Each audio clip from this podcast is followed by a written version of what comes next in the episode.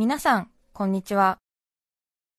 安住紳一郎の日曜天国、アシスタントディレクターの亀山真帆です。日天のラジオクラウド、今日は600回目です。日曜朝10時からの本放送と合わせて、ぜひお楽しみください。それでは、6月16日放送分、安住紳一郎の日曜天国。今日は10時台のメッセージコーナーと、ゲスト、三浦淳さんの録音をお聞きください。さて、今日のメッセージテーマはこちらです。恥ずかしい話です。福島県三島町からいただきました。恥からの卒業さん、女性の方ありがとうございます。ありがとうございます。福島の三島町ですか。ありがとうございます。初めてですね。小学校5年生の時に参加した卒業式の予行練習での出来事です。練習は順調に進み呼びかけの場面になりました、はい、呼びかけの合間にいくつか合唱を挟みます。そんな感じですよね卒業式ね、うんうん、その一つに6年生の合唱コンクールの課題曲がありました。卒業生にとって思い出の曲なのでここは卒業生だけが歌うという演出です、うん、なるほど私はこの曲が大好きで6年生が歌うのを聞いて覚え自分に発表の機会はないにもかかわらずよく歌っていました、はい、この人は当時5年生か。そうですね音楽の先生がグランドピアノを弾き始め前奏が流れ出しました。この曲は前奏がいいんです、うん、普段の私の鼻歌にはないピアノの生演奏にうっとりしてすっかり自分の世界に浸ってしまいました。そしてやってしまったのです白い光の中にと歌ってしまいました。5年生は黙っているべき場面で私だけ熱唱。その後の時間をどう過ごしたのか記憶がありません。これ以降この曲を歌うことも聴くこともなくなりました。20代までは思い出すたびに恥ずかしさで顔が熱くなりました、はい、30を過ぎてようやく人様に話せるようになりました。そして今再びあの曲を心から楽しめる気がするのです。リクエストは旅立ちの日にをお願いします。そうですか。ねえ。ねようやく。いやこれは小学校5年生でよく受け止めたよね。体育館で。6年生だけが合唱するところ。在校生の方にね、はい、座っているこの人も、はい、曲が好きなんでついつい、うん、ピアノの前奏に続き歌ってしまったっていうわかる。いやーよくね、はい、乗り越えてきましたね。これは受け止めきれない。そうですね。うん。ちょっときつかったと思いますねこれはね。ねもう、うん、30代でようやく人に話せるようになるっていうところが本当にリアル。リアルですね、はい、私も40過ぎてもまだちょっと振り返きれない過去ありますよ。う んそうですね。ちょっとね、許せないというか、あれは本当にまずかったんだっていうね、カーっていう体が熱くなっちゃってね、うん、いやもう本当、うわいかんいかん。はい。大和市のひとみさん女性の方ありがとうございます。数年前の飲み会の時の話です。幹事は私でした大変に盛り上がったその勢いのまま席を立つ前に最後に割り勘にしてみんなからお金を集めたらそれで済んだような気になってしまったのか、はい、なんとお店にお金を支払うのを忘れて出てきてしまいました。駅のホームで電車を待っていた時お店から携帯電話に連絡がありお支払いをされていないのですがという一言に一気に青ざめました猛ダッシュでお店に戻り平身低頭本当に床に頭がつきそうな勢いで謝り お支払いをしたのですがあまりの恥ずかしさと申し訳なさに涙が出てきてしまいました。そこのお店は出てきた食べ物も美味しかったですしその日のメンバーにたまたま誕生日の人がいてこじんまりとお祝いをした様子を見て無料でろうそくを立てたスイーツを出してくださったり最高のホスピタリティで接してくださったのに泣きながら謝る私を必死で慰め最後はお店のお姉さんが軽く抱きしめてくれました。落ち着いてねとキャンディーまでくれました。恥ずかしくて情けなくて申し訳なくてこれまで誰にも言わずに来ましたがここで初めて告白をいたします。参考までに私はその日お酒を一滴も飲んでいません。単なる浮ついたバカ者ですこれはね本当にねいやいいお店の方でよかったですよ。これすぐね警察にね連絡ってことになったらあの、うん、ちょっとそれなりの社会的な制裁があったかもしれないという、うん、集団で食い逃げってことになって、ね、そうそうそう、うん、ねまあ、当然ねお店の人とのその、まあ、予約した時のいろいろあったんでしょうからね、ね。あれですけれども、えー、いやまあねちゃんと謝ってよかったですまあ、同様、甚だしいですよね。よかったよかった、ね。ちょっとね、はい、ありますよね、そういうのね、はい、私も理容室、昔15年ぐらい前、もう社会人になってましたけどね、赤坂に理容室があったんですけど、はい、スカイ理容室っていうね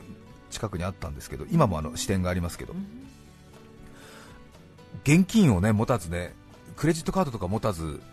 行って髪切ってもらってたんだよね、でてっきり自分は、ね、お財布持ってると思って、でも途中で気づくんだよね、なんかね、で、はあみたいな感じで。でね切ってもらってる途中ですいません、ちょっと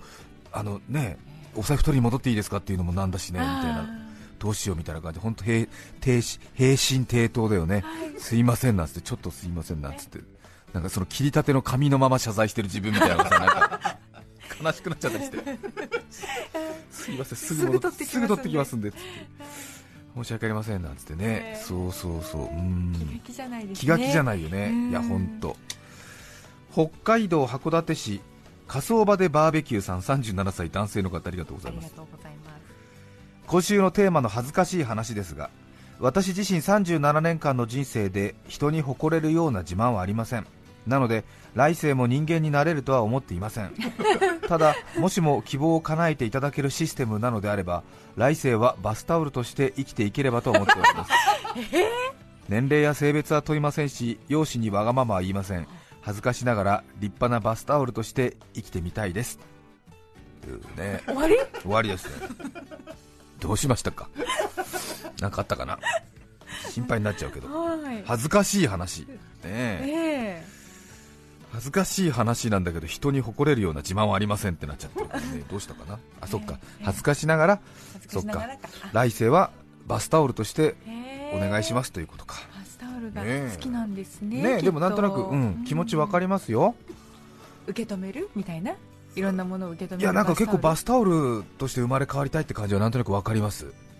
私はね。あそうですか。うん。なんだろう。包み込んであげる感じ？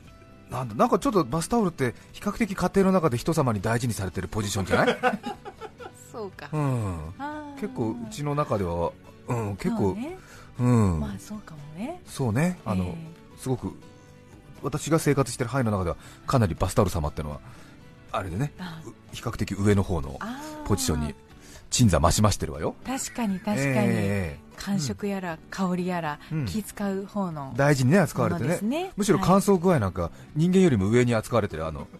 うちの家ではねなるほどねすぐ臭くなっちゃったりとかするからもうすぐねあの乾燥とかはい、か洗濯でも一番目だし最新の注意を最新の注意そうそうそうそうそうもう自分の匂いよりもバスタオルの匂い中心の生活だよね、なんかね。あ大丈夫だとか、うん、そうか。生乾き臭はしていないみたいな、うん、確かに。そうそうそうそう。ね。羨ましい。川口市の昔前川もどき今がんもどきさん69歳男性の方ありがとうございます。ありがとうございます。恥ずかしい話。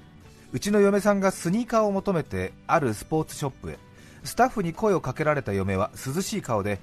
アンバランスの靴はどこですか？正しいメーカー名はニューバランスでした。一緒にいた私は恥ずかしくて穴を探したのは言うまでもありません。可愛いですね。はい。必ずあります。ありますあります。人生には必ずこういうシーンがあります。世田谷区の熱風さん31歳女性の方ありがとうございます。ありがとうございます。恥ずかしい話。私が住んでいるのはマンションの2階なのですがある日洗濯物を干そうとした時に誤ってパンツを下に落としてしまいましたパンツが落ちたマンションの裏側に行くには扉に鍵がかかっており入れず下の階に住んでいるのは年配のおじさんなのでパンツを拾ってもらうのも恥ずかしく。考えた末 S 字フックにテグスをくくりつけ 重さを出すため粘土を塗りたくった道具を自作し これでパンツを吊り上げようと考えました。明るいうちだと近所の人に怪しまれるので暗くなるのを待ちこの作戦を決行しました31歳だからね。恥ずかしいよね。結構風が強くパンツになかなか S 字フックが引っかかりません。S 字の先にさらに細い針金をくくりつけてパンツに引っかかりやすくして何度も試し何度も試し無事釣り上げた時は自分がアホらしいやら恥ずかしいやらで一人イヒヒヒと声を出して笑ってしまいました。そうね。何やってんだ私みたいなことだけどその釣り上げた興奮もあるしね、うん、そうね確かにね。ちょっとね、うん、集合住宅でねこう洗濯物落ちて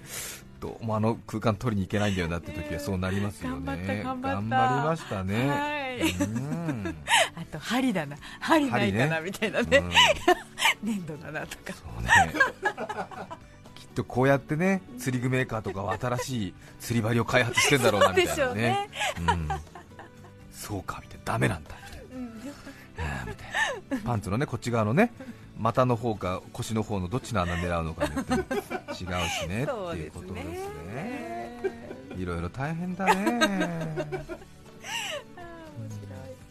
高崎市のジャストさん43歳女性の方ありがとうございます。ありがとうございます結婚するまでコールセンターのオペレーターとして働いていました。あコールセンターねご苦労様です。ある時お客様へご案内も終盤へ差し掛かっていたところでええさようでございます。とはいそうです。という切り返しの言葉が頭の中で渋滞を起こしてしまい結果的に出てきた言葉はへえそうでがんす突然出てきたどこかの方言にお客様はしばし沈黙した後大爆笑。お客様が笑ってくださったからよかったのですが頭が沸騰するほど恥ずかしかったです。ねえ。ええさようでございますとはいそうです。がごっちゃになっちゃって。はいそうでがんすっていう。これは笑っちゃうね。これは笑っちゃうこれは恥ずかしい、うん、でもなんかね、はい、うんうん、なんか笑い笑いきれる恥ずかしさですね、はい高校サッカー大好きさん男性の方恥ずかしい話、はい、仕事中に後輩がどうも土器が下がっちゃうな。と時々言っていました。仕事中に後輩が土器が下がるな。と時々言っていました。私はもしかしてその土器が下がるってのは士気が下がるの間違いじゃない？と後輩に尋ねました。すると後輩はそうだったんですか？と恥ずかしそうにしていました本当にその後士気が下がったようです。誰にでも勘違いはあります。私もよく間違えることがありますから平気なのです。これはねなかなかですね。感じ似てるからね。感じ似てますからね、うんそうなんですよ、はい、一番最初のとっかかり間違えるとね 入り口で。入り口間違えちゃうとね、ね、それは仕方ないよね、はい、どうも土器が上がりませんね先輩。って言って。ん？っていう。土器っていう、うん、でもね式が上がるとか式っていう言葉を使う職場自体なんかね、ええ、華々しいっていうか、ね、うん、力強いじゃない。いいですよね。いいですね。うん、羨ましい羨ましい、はいはい、はい。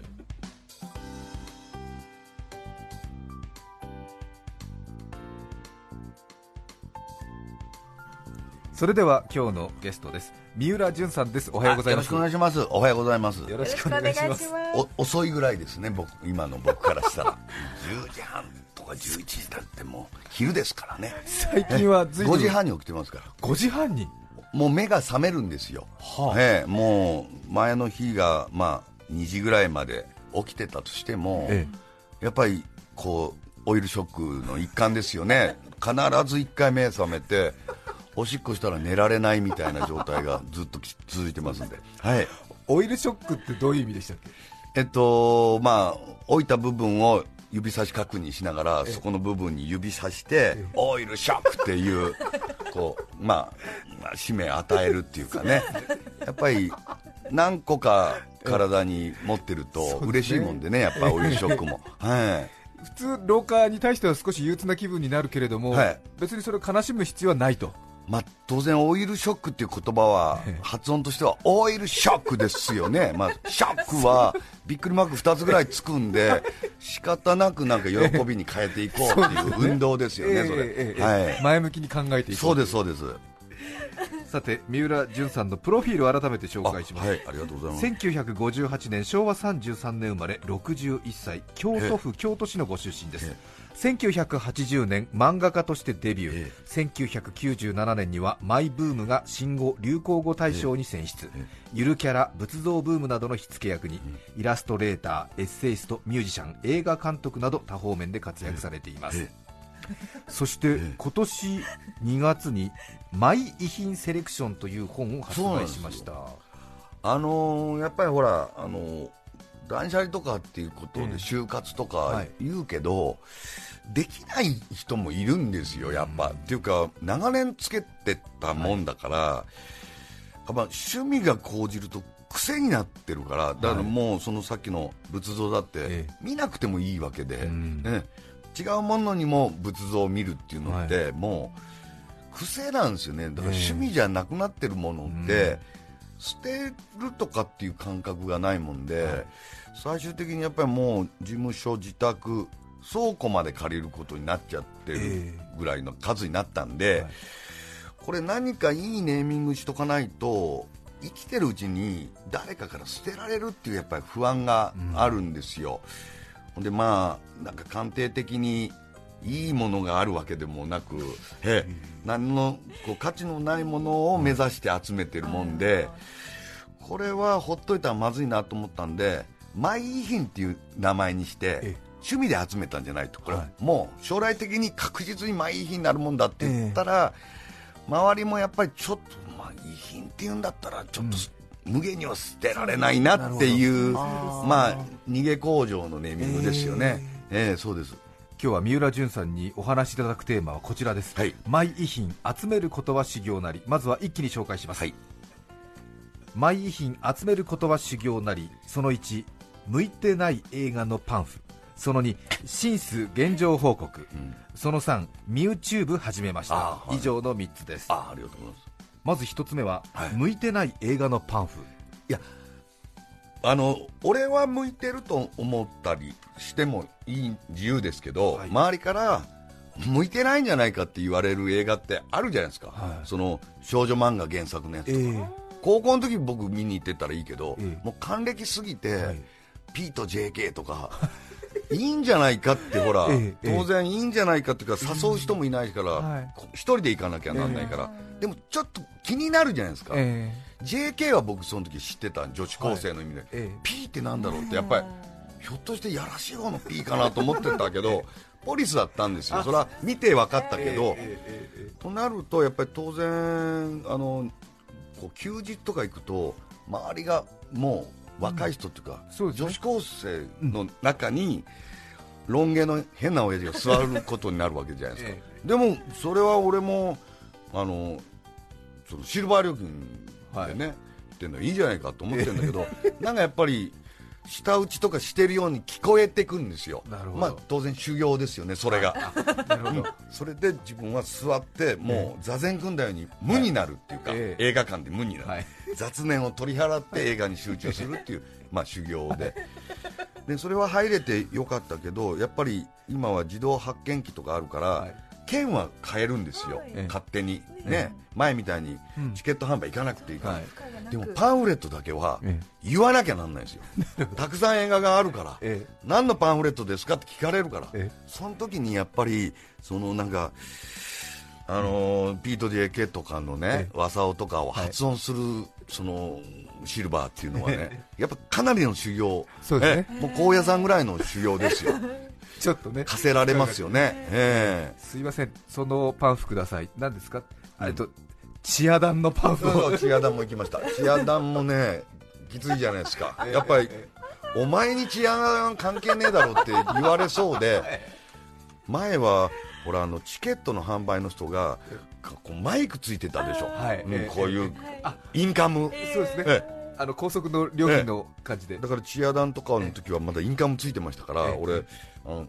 チアダン1枚やっぱりちょっと恥ずかしいから、こもって言うから、言ったらその販売の女の人が、えチアダンですかって大きいマイク通した声で言うからやっぱり横で見てる人はこっち振り向きますよね、お前にチアダンはないだろうってそんなのでも見たいんだからいいじゃないかっていうところなんだけど、当然修行ですよね課せられます課せられて、はい、自分に向いていないと思う映画のパンフレットを買うという。そうですね。パンを買わなかったらそのままもうやり逃げで帰れますから。パンフレットでもう一回自分が見たものを口に出して言ってみるっていうところですよね。どんな気がするっていうところですよね。三浦淳さんにマイ遺品集めることは修行なりお話聞いています。2つ目はシンス現状報告シンスはねもうほらここの番組でも何回かやってもらった、ここのここの TBS の付近でい。っぱいシンスを、うん、ゲットしてもらって、はい、でもまああの時はこの TBS の近くのヨモっていう、はい、あの酒屋さんが、シンスがえっと、ものすごく古かったですよ、16ですよ、ね、16でしたね、16でしたよね、1624とかなんか、元禄ぐらいなシンス出しましたよね、最高シンス出してて、うん、最高シンス出たでしょ、あの時。でもその時に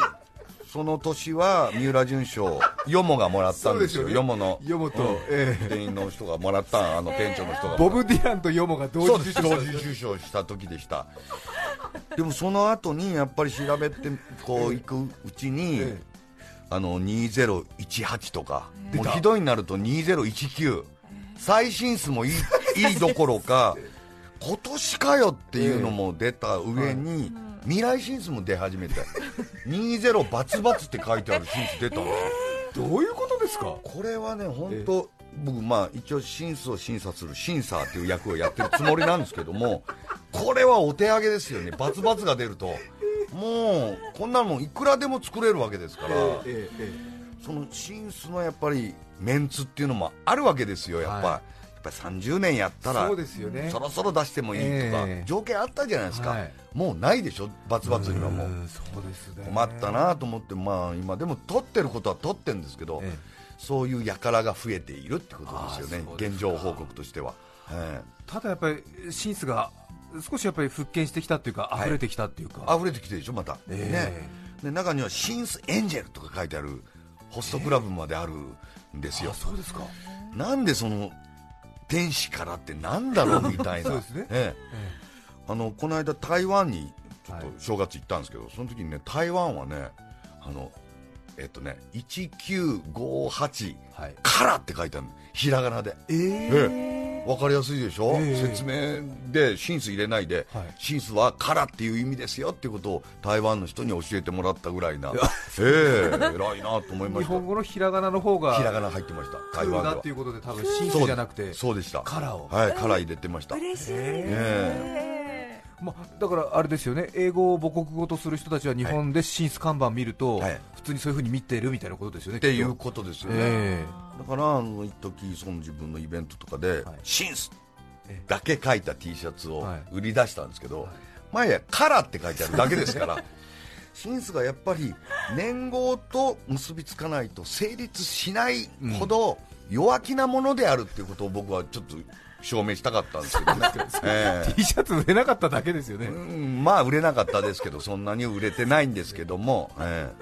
ー、いやシンスはねちょっと私も三浦さんとお話しするようになってから、やっぱり街角で気になる気になるってでえー、で見つけたときは、シンス発見って言うんですよね、うん、やっぱり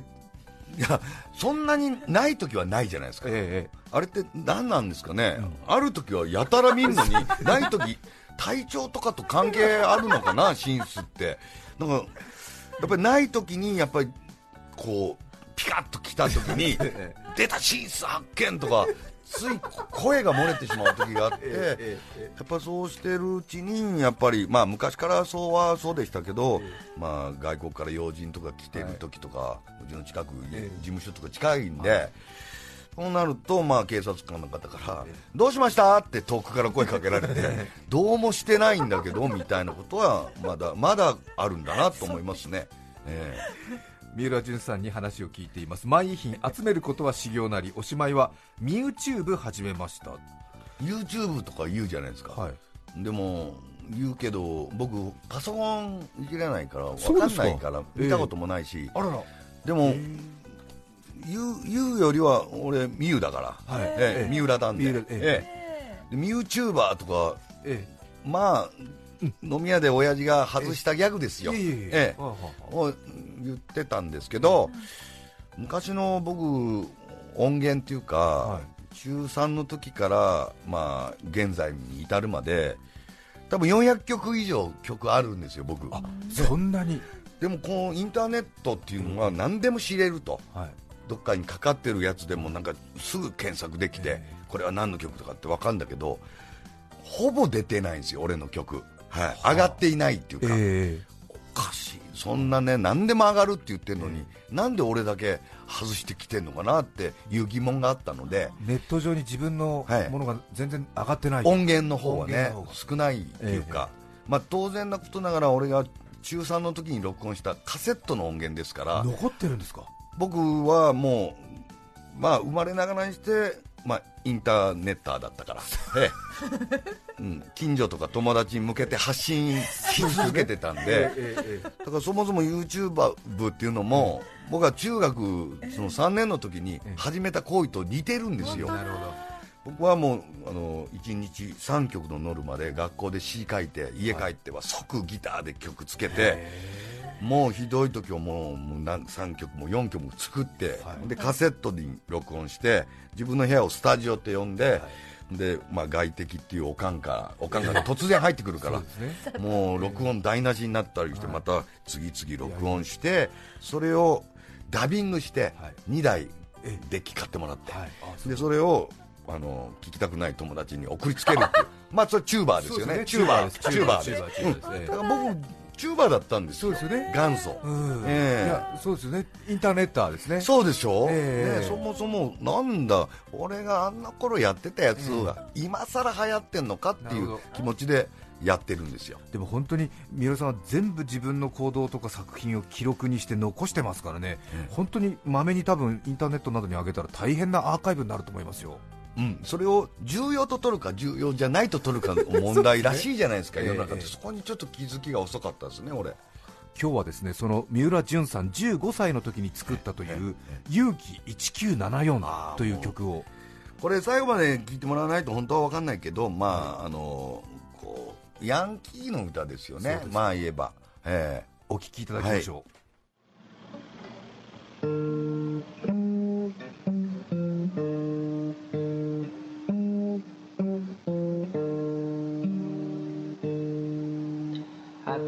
頭当てていてガムをくちゃくちゃやって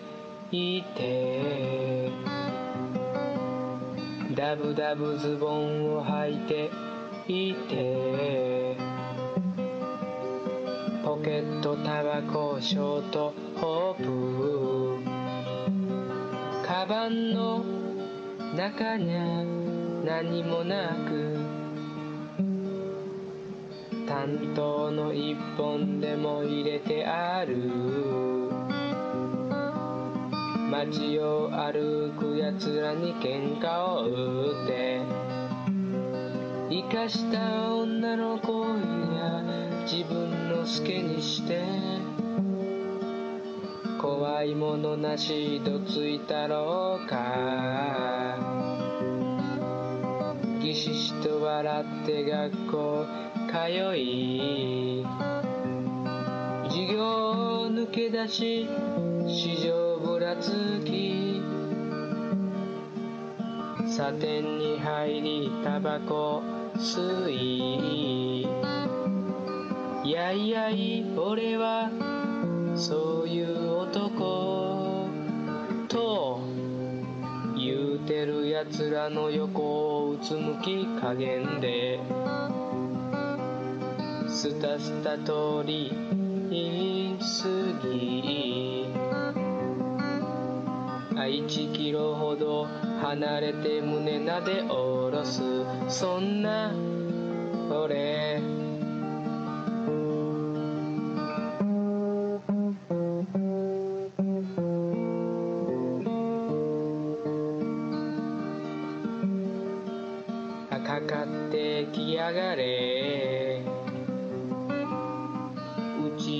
って母親相手にわめき散らす勇気りんりん三浦くん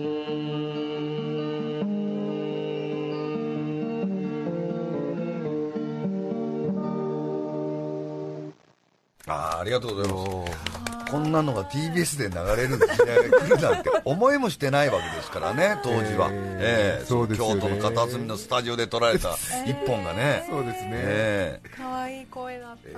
ー、声変わりしてないんじゃないですかね。割と僕二十何歳まで声変わりしてなくて高い高い声だったんですよ、えー、だからもうあの時はまあタバコと酒ですかね、うん、もう笑福亭みたいな、うん、乳頭の色はみたいな声になっちゃったけど 前はね可愛い声してたんですよね。そうですか、えー、いやでもこうやってテープに残ってた音源でなんか三浦さんの15歳ですか、ええ。ー、勇気1974、えええー、ギターも上手で、えー、ありがとうございます、えーだからアルペジオっていうのを弾いてるんですよね、これね。なんとなくお好きなボブ・ディランとか、ピーター・このマリみたいな、なんかこう、ええ、もうほぼ初期の頃はパクリですからね、メロディーは。ええ、もうででも社会に訴えかけるとか、なんかそういう人たちって僕らの憧れた人はやってたけど、テーマがないから、え普通の童貞こじらしてるだけだから テーマが期末テストとか、机の前に落ちてる塵とか、はい、塵っていう歌もあるんですけど、塵だけに特化した歌とかね、それは聞かないですよね、みんなね、聞きたがらなかったですよね。一応、なんかこう社会にこうあれですねこう、打って出たいみたいな気持ちはあるんだけれども、うん、そうです。なんとなくこうやっぱり不良とすれ違ったとか、そうなんですよ。僕はあのされる方でしたから、カツアゲされる方でしたから、あれだったんですけど、まあ、そこにちょっと。まあ、アンチテーゼみたいなのを、えうん、入れてるんでしょう、えー、多分、えー、いやいいですね。勇気凛々三浦君っていうところが、はい、なんとなくね、この後さまざまなこう言葉の五感からイメージを膨らましていく三浦さんのなんかね原点があるような気もしますけれども。はいお話しいただきましたお本紹介します、はい、マイ遺品セレクション文芸春秋文芸春秋から税別1300円です。ありがとうございます。金ビスアスパラガスみたいなそうです銀ビスアスパラガスですよね。外観ですよね。ボンドコレクションですから、マイ遺品コレクションですええそうです 家も帯に入ってますからもう家は取ってありますすでに。はいすでに家は取ってあるぜひぜひお手に取ってください。そうですね、まあ、いろいろね三浦さんもあるんですけど、ちょっとね途中でこう中座しちゃうみたいなそういう部分もあったりして、はい、あの地獄表とかどうなりましたか？地獄表、いや、俺ね、やってないことはないんですよ、ええ、でまあそれを世間では飽きてるっていう 言葉で言うんだろうけど、はい、僕はやっぱりそういう人間としては飽きてないふりはしてるつもりなんですよ、趣味ってやっぱり飽きるとやめるけど、はいっぱこのマイブームは飽きてないふりしてないと、はい、飽きてるでしょって何回も言うやついるからシンスだって。もうあもうそろそろ飽きてるでしょとか言って、なんか俺のなんか足をすくおうとしてるからいや飽きていないと、ね、やってますよって見つけ次第ゲットしてますよっていうのは言い張ってます。そうですね、ええ、ところまートは？あちょっとそれもうどんなことか忘れて 床の間。床の間のアートで床の間アートで。そうだ。床の間を勝手にこうアレンジしている旅館とかで。そう旅館に風呂入りにあ飯食いに行く前に床の間にね買ったものをねびっちり床の間にねシンメトリーで並べて祭壇のようにして飯食いに行って布団を敷きに来る人にギョッとさせる床の間アートっていうアート活動ですそれ。やってました。うん。うん、まだやってもいいです。はい。今日はゲストに三浦淳さんをお迎えしました。ありがとうございました。ありがとうございました。どうもありがとうございました。6月16日放送分、安住紳一郎の日曜天国。それでは、今日はこの辺で失礼します。安住紳一郎の日曜天国。晴れたら畑で種まいて、雨なら部屋で管まいて、実るほど神戸そらせて稲バウアーお聞きの放送は TBS ラジオ FM905 AM954 さて来週6月23日のメッセージテーマは「雨の話」ゲストは演歌歌手大江豊さんです。それでは来週も日曜朝10時 TBS ラジオでお会いしましょう。さようなら。安住紳一郎の TBS ラジオクラウド。これはあくまで試供品まで語れぬラジオクラウド。ぜひ本放送を聞きなされ。954905う